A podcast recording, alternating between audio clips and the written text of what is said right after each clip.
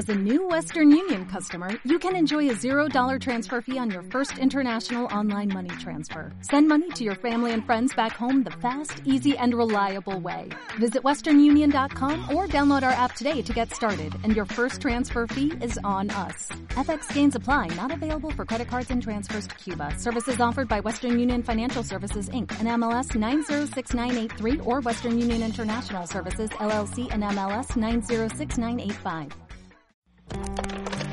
Hola, este es Archivo Emergente, un podcast del Proyecto Especial Bicentenario para pensar el país a partir de la pandemia. La pandemia de COVID-19 nos está afectando de un modo muy profundo. Desde este podcast hemos venido compartiendo reflexiones queriendo entender por qué nos ha golpeado de un modo tan duro.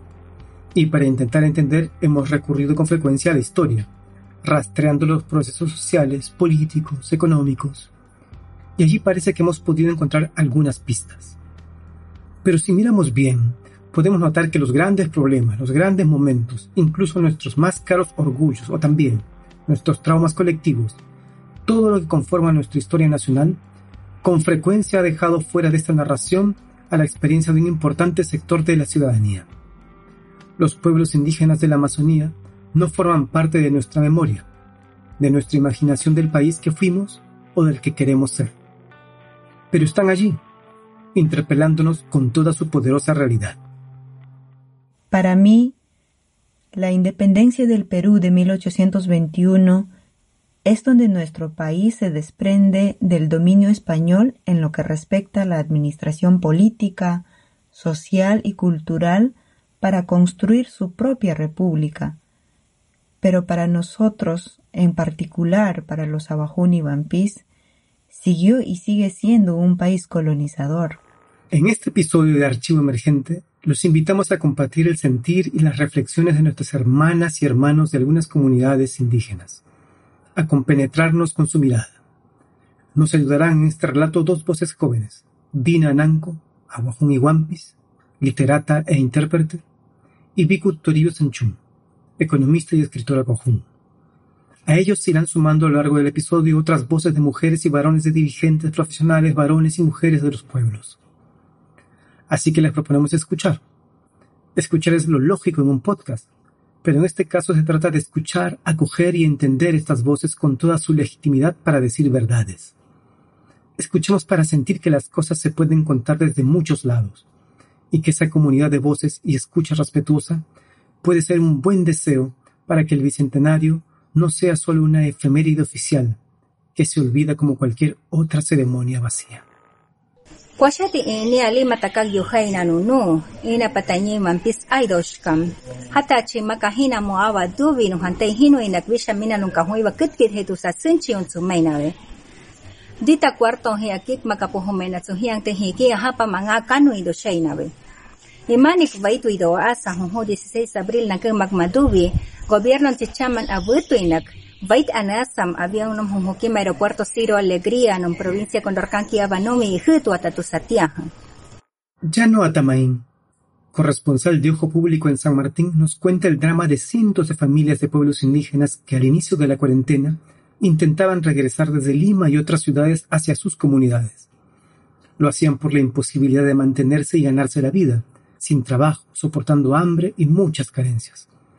Es un regreso desesperado, el retorno a la semilla de un inmenso grupo de gente invisible, que era invisible entonces y lo había sido por décadas, si no acaso por siglos para el país oficial. Pero no solo eso se tuvo que vivir.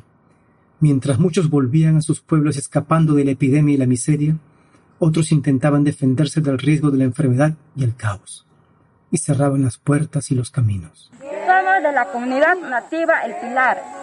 Hemos tomado una decisión en cerrar nuestra comunidad para que nadie ingrese y puedan contagiarnos con este virus que está afectando en todo el mundo. Es doloroso cerrar las puertas porque afecta a la vida y porque en parte implica cerrarlas a los propios hermanos y hermanas que retornan. Pero ante la sensación de abandono, las organizaciones, los pueblos y las comunidades decidieron cerrar, poner trancas o ejercer el máximo de control posible del movimiento en su territorio. Intentaban que en lo posible el virus no pasara. Pero igual, el drama ya se vivía.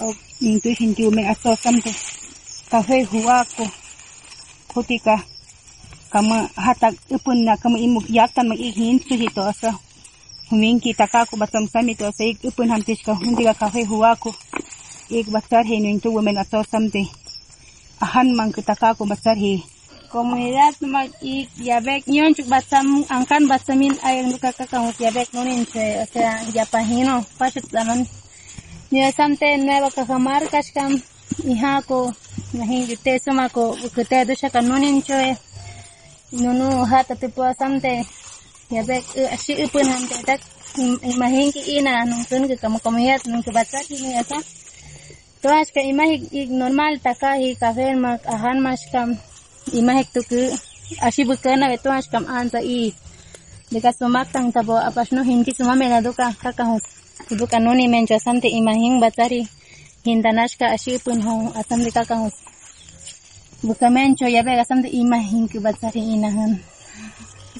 La vida en los pueblos y comunidades se alteró, afectando modos de vida y de sobrevivencia. Organizarse y cerrar las puertas era necesario, pero no suficiente. No faltaban esfuerzos de autoridades, organizaciones y la propia población por comunicar, transmitiendo mensajes preventivos, desde el quédate en casa hasta los ya típicos lavarse las manos con agua y jabón y todo lo que era posible que pudiera actuar como prevención. Ninkau, uita país de Buda, icha hunibu, mawati ikanai, yuitimas, ma pikuson, isibuson, haun kaibubu, kuyumai ikanai. Ustira huniruja, min shubumas, hau ketibi, pikuti hake. Shinawe, no yusibu, no vaku, nato hakuma isima yatasho, hato istumirus, rutati atipan. Hati karbi kuira manu akaun. Y más mensajes.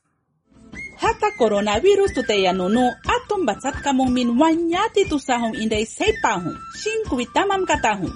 apumi he chichasum chicham umiktahum wahuk pataimish nuwintu batsatkamamumish kuitam kattahum nunu pachisum humam tin umiktahum bakkichik hinga ankahum apusatahum nonui apu nuwintu ampihatenum tako ainomininakui ihun hachichate dutik sanmuk yute aino ameinamu huwakumek papunhe lehiahe aneshkumesh asehe shinni hantahum y perifoneos en los pueblos. Asa anas dito sa tunama. Kini. Inti awe. Nuniat num inis kam. Kamon mas kam kam. Hukinan awe awe. No. Nunin nunin minano no. Y esta mensajes de aliento hacia los demás.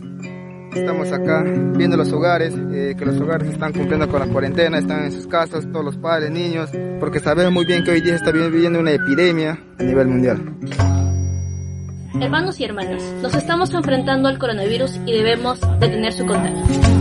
Que no salgan en las calles, que estén en su casa, evitar las visitas, los saludos, mantenernos a la distancia. Un metro, mantenerme de a dos metros, eso es la distancia. Y sin embargo, al poco tiempo, los casos aumentaron y con la enfermedad, la sensación de abandono, de postergación. Acá lo hemos adecuado por todos los pacientes nuestro COVID.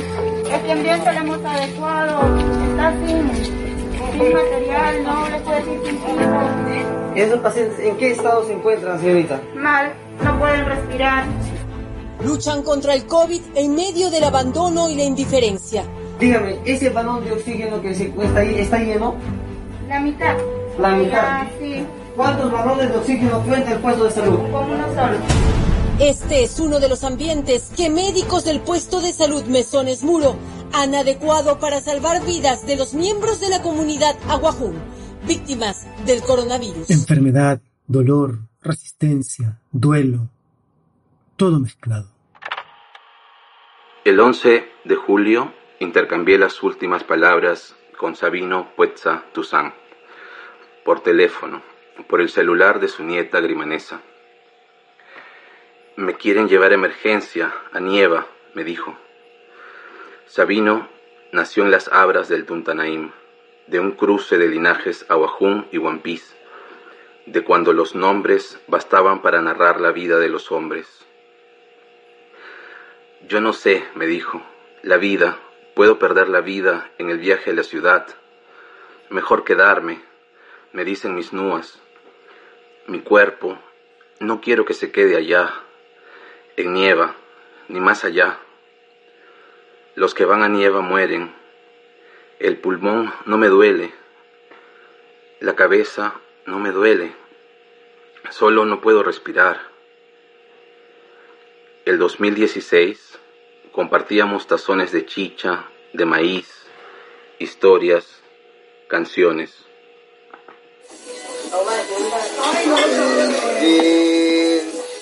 Me atrajo hacia aquí, es un cayalí con su serpentiario. Mi cantar es así, para ti mujer con amor, con tamana te veo nacer, con mucho placer. Mi cantar es así, para ti mujer con amor, veo nacer, con mucho placer.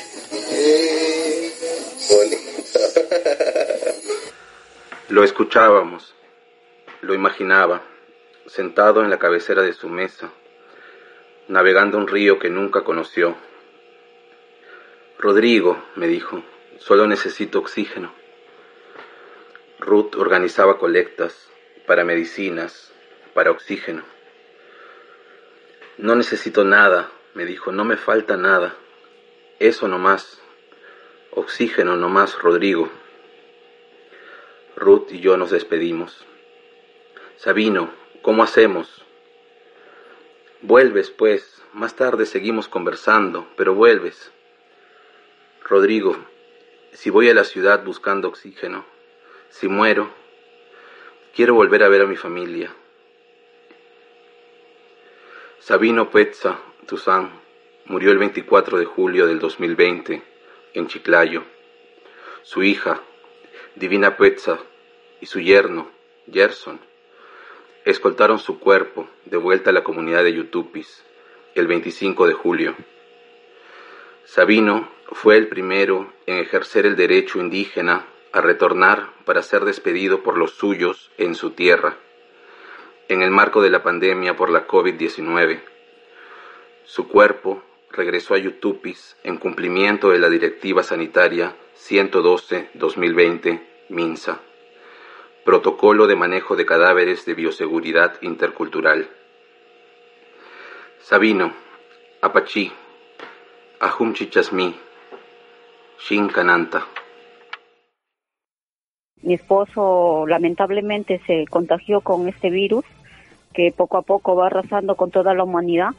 Eh, mi esposo trabaja en, en, el, en el centro poblado Imasita, uh, atendiendo comunidades nativas que son difícil acceso de llegar. Muy pocos profesionales se atreven a ir por ahí, pero mi esposo de corazón, su vocación, él siempre ha estado presto a ellos.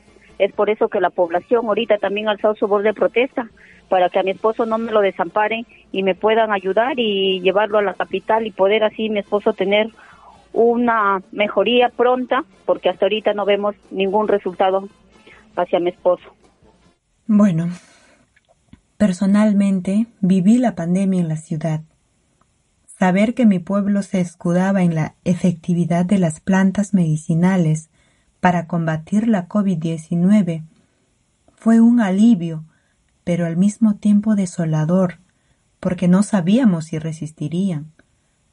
Sabiendo la falta de buena infraestructura y la ausencia de profesionales de salud, la desnutrición crónica en niños y adultos mayores que se ha revelado en los Abajún y nos invitaba a pensar en una posible desaparición como pueblos. Eso fue un sentimiento muy desgarrador.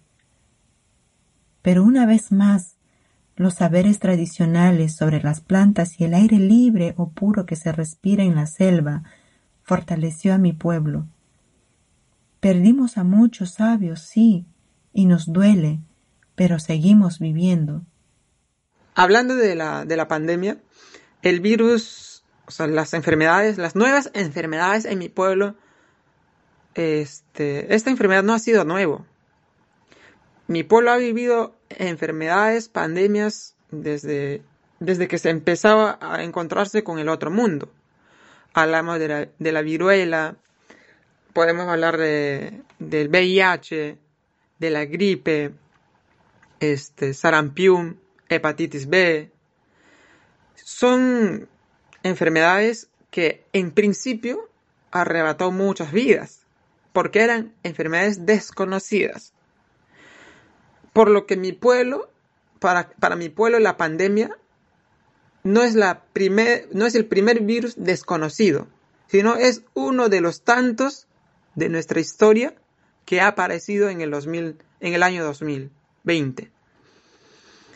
Y se ha vivido con miedo, con miedo, con desesperación, lleno de incertidumbre, porque ese miedo que venía desde el miedo del occidente, lluvia de, lluvia de miedos a través de los periódicos, diarios, medios televisivos, todas esas informaciones, todas esas tensiones de afuera es lo que provocó también miedo en mi pueblo. Sin embargo, se ha enfrentado con, con, con, todas las herramientas de conocimiento que se ha tenido, sobre todo con plantas medicinales y el conocimiento tradicional, conocimiento del pueblo abajún. Y los primeros días se ha, se ha, este, ha sido muy difícil, drástico, se ha perdido vidas, pero después se ha controlado, se ha manejado la situación en realidad este, eficientemente. En lo que va de la pandemia, los pueblos Shawi, Ocaina, Murui, Huitoto, Bora, Omagua, Cucama, Aguajún, Yanesha, Cacataibo, Shipiboconibo, Eseja, Arakbut y Yine han perdido a valiosos depositarios de su conocimiento ancestral y defensores de sus derechos, territorios y medio ambiente. Hasta junio y como lista provisional conocimos la pérdida de estos sabios y líderes. Benjamín Rodríguez, Murui. Gabriel Moreno, Comunidad Nativa Huitotos de Pucaorquillo. Rubén Valles, Murui. Juanito Saldaña, Comunidad Nativa Estirón del Cusco. Humberto Chota, Shawi. Mauricio Rubio, Murui. Alfredo Rojas Cairuna, Comunidad Callería. Rosa Flores Guaya, Shipibo Conibo. Marcelina Mainas, Shipibo Conibo. Justina Sebastián, Gine. Héctor Sandoval, Comunidad Nativa Puerto Nuevo. Lupe Yaija, Eseja. Ignacio Duri, Eseja. José Tije, Arakbut, Fiter Peña, Shipibo Conibo, Lindon Pichagua, Yanesha, Robert Pereira, Cacataibo, Silvio Valle, Shipibo Conibo, Glover Mori, Shipibo Conibo, Hernán Quinín, Comunidad Nativa Xuxucbawa, Francisco Quiriaco, Aguajún, Francisco Jugao, Aguajún, Gerardo Shimpucat, Aguajún, Hilda Guanari, Cucama, Amelia Guanaquiri, Omagua, Santiago Manuín, Aguajún. Esta pandemia nos está quitando a nuestros sabios, dijo Sebelio Cayap, líder indígena de la Organización de las Comunidades Fronterizas del CENEPA.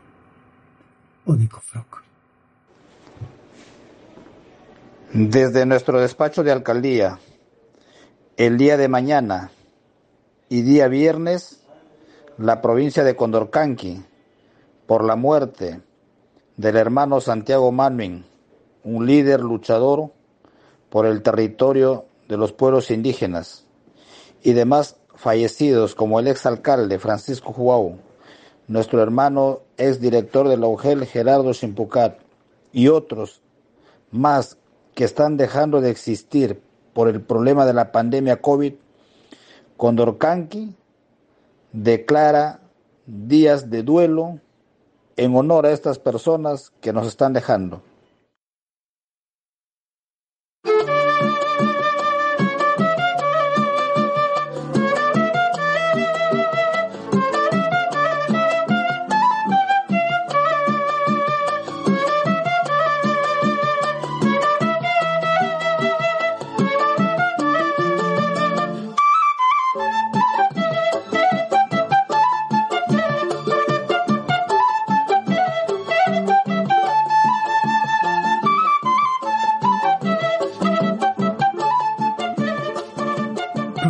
Sido esto así? ¿Por qué esta relación del país con los pueblos? Sinceramente, mm, la independencia del Perú para mi pueblo en realidad no significa nada. Quizás recién, recién nosotros estamos entendiendo lo que es ser peruano. Más que entender, recién estamos aproximándonos a sentir el patriotismo. Eh, porque hemos sido pueblos excluidos, discriminados, vulnerados, subordinados. Eh, y simplemente eh, vistos o atendidos por interés económico o porque el grupo del poder este, tenía que sacar su beneficio o su provecho. O sea, de lo contrario, nosotros no estaríamos intentando ser parte de una nación. Por lo que el ser peruano a estas alturas aún no significa mm, casi nada. En consecuencia, la, la, independencia del Perú en realidad no fue para nosotros, fue para un grupo, nada más. Esto dijo un político importante el 2009. ¿Qué hubieran hecho los japoneses con la selva amazónica? ¿Qué hubieran hecho los judíos con la selva amazónica? No quiero ni pensar. La inmensa cantidad de recursos que hubieran obtenido de 63 millones de hectáreas de árboles.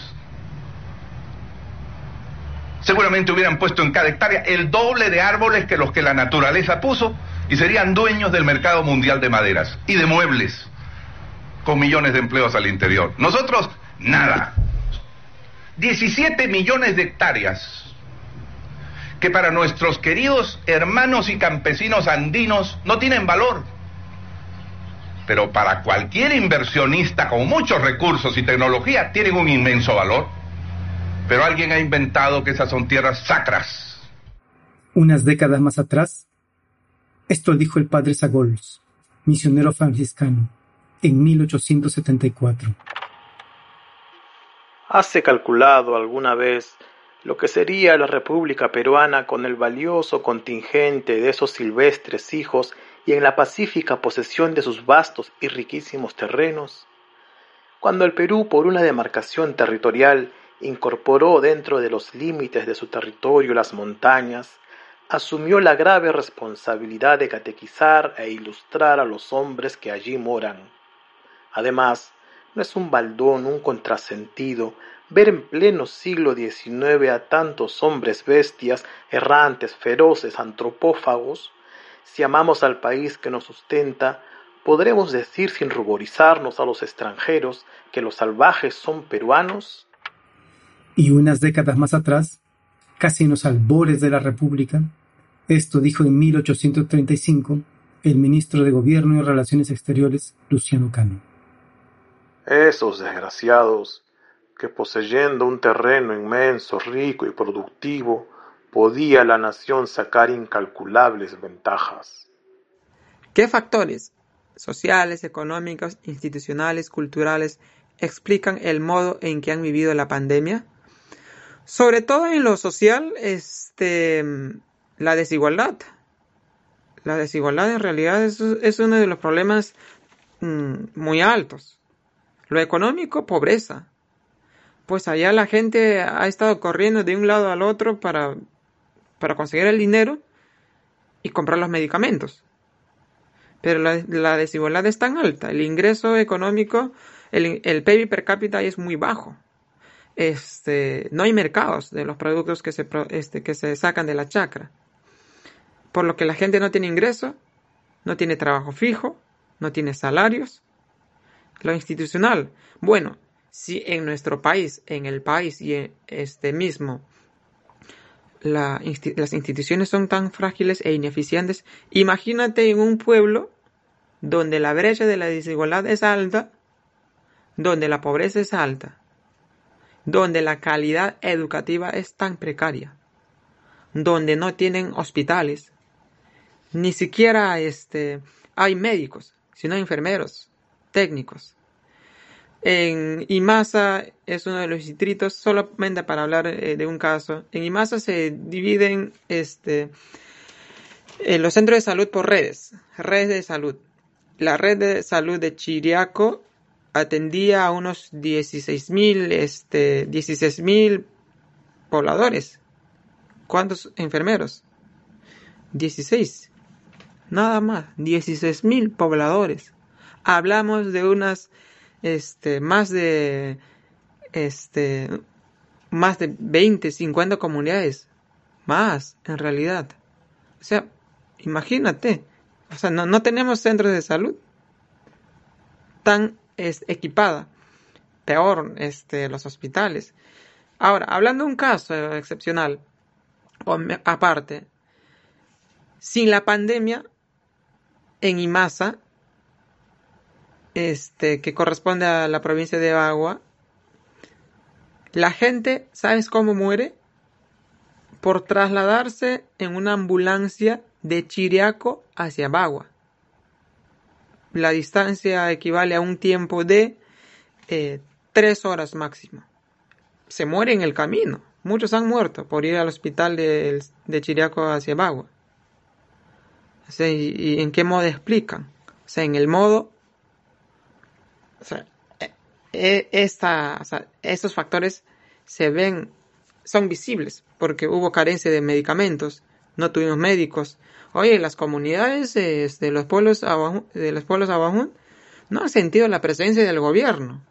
O sea, aquí se ha repetido otra vez la misma historia hasta el momento. O sea, que vamos a cumplir 200 años.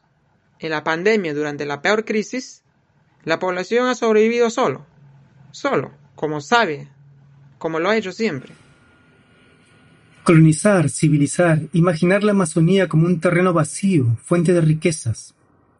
La violencia que se justificó por esta visión y por el deseo de lo que se entendía por progreso ha sido permanente en esta historia y lamentablemente lo sigue siendo.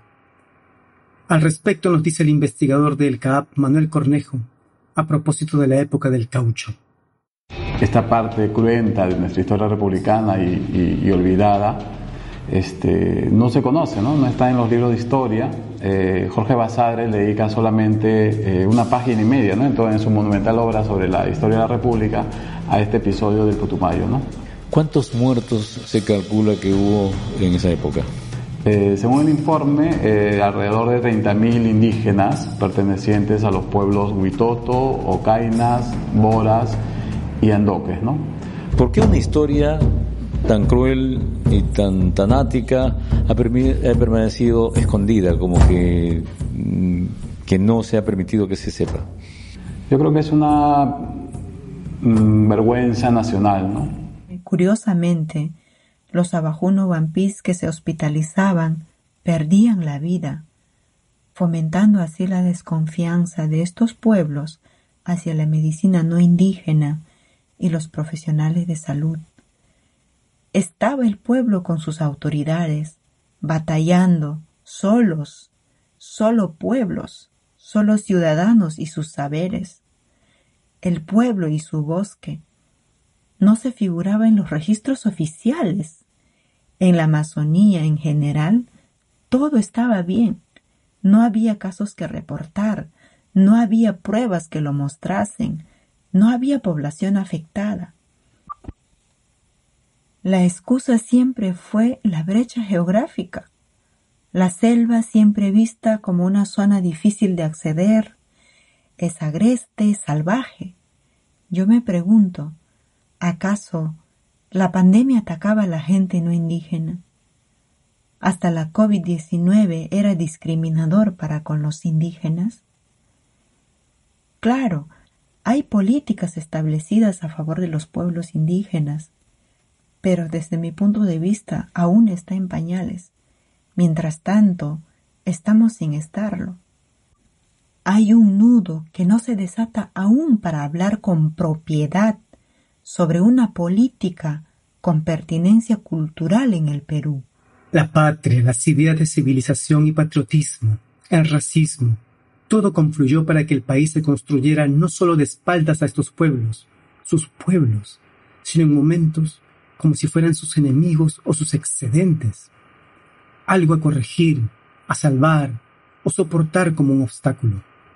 Esa mirada ha sido y es tan poderosa que nos ha parecido natural. Un personaje como Fitzcarraldo, comerciante del caucho y atroz azote de los pueblos, es descrito por algún intelectual peruano en el siglo XX, por ejemplo, en estos términos. El amor al Perú se evidenció en Fitzcarrald en llevar en sus expediciones una bandera peruana. Así, en el paso del istmo, alisar el emblema patrio hace que su banda de guerra, compuesta de clarines y tambores, ejecute los compases del himno nacional. Los versos que cantaban en sus caucherías eran bravas marineras, con estribillos y lemas que hablaban de una hegemonía peruana en la selva. La bandera peruana, señora del Amazonas, flamea en el Yarabí, flamea en el Caquetá. Y de solo pensar que aquellos genocidas eran hombres, hasta hoy, por momentos, me dan ganas de nacionalizarme culebra o palo sangre, o piedra de quebrada, cualquier cosa. Con estas palabras, Inomoxo, en la novela de César Calvo, desmitificaba las hazañas de estos supuestos héroes caucheros, hazañas que se hacían en nombre del progreso y del bien de la nación. La nación, pues, ha significado para los pueblos algo muy diferente que para el resto de la sociedad y por ello su celebración es un tema complejo. El bicentenario no me emociona mucho, pero sí me sorprende ver que nosotros como pueblo abajuno vampís estamos enfrentando día a día la vida colonial que le tocó vivir a Perú Lima antes de la independencia. Tal vez eso sea algo positivo, porque saber que tenemos la capacidad crítica para darnos cuenta de ello y sentirnos acompañados con los sabios y los profesionales Abajún y Vampis que culminaron diversas carreras, venciendo los estereotipos, los comentarios discriminadores de que no debíamos aspirar más que una carrera técnica, argumentando que nuestra formación es pobre desde inicial y no tendríamos por qué soñar con una educación universitaria. Saber que podemos ser propositivos como ciudadanos peruanos con derechos es una luz que el Bicentenario nos regala. Se suman ahora muertes de dirigentes en plena pandemia por defender sus territorios ante madereros, taladores, narcotraficantes, y el reclamo por que las olas de la pandemia sigan afectando a los sumidos en la precariedad y la lejanía de las instituciones. Pero igual se sigue resistiendo para recordarles que nosotros también existimos, somos pueblos vulnerables, que estamos en las cuencas, olvidados por todas nuestras instituciones, que es MINSA, este gobierno regional, todos nos han olvidado. Nuestra gente está muriendo cada día más allá también en nuestras cuencas por el tema del coronavirus. ¿Y cuándo siquiera se acordará de nosotros el Estado? Muchas veces nosotros Acá tenemos que venir de tan lejos para venir a recordarles a estas autoridades. Tenemos que venir de tan, tantos, 10 horas sentado a veces y llegar y no, a veces no nos alcanza, no tenemos cómo llegar acá. Pero no solamente eso es nuestro sueño. Hay otro sueño. Que un aguajún sea mirado con los ojos por los ojos de los demás de ser capaz como todo el mundo. Es decir, nos imaginamos siendo nosotros visto con la capacidad de ser grandes científicos, grandes escritores, grandes profesores universitarios, pero también soñamos tener instituciones científicas de investigación a nivel del país y en nuestra tierra, en nuestra tierra universidades, jóvenes que también disfruten el fútbol, jóvenes que disfruten leyendo, pero jóvenes que sonrían llenos de felicidad con tan solo decir que es un aguajún. O sea, el Perú debería ser eso.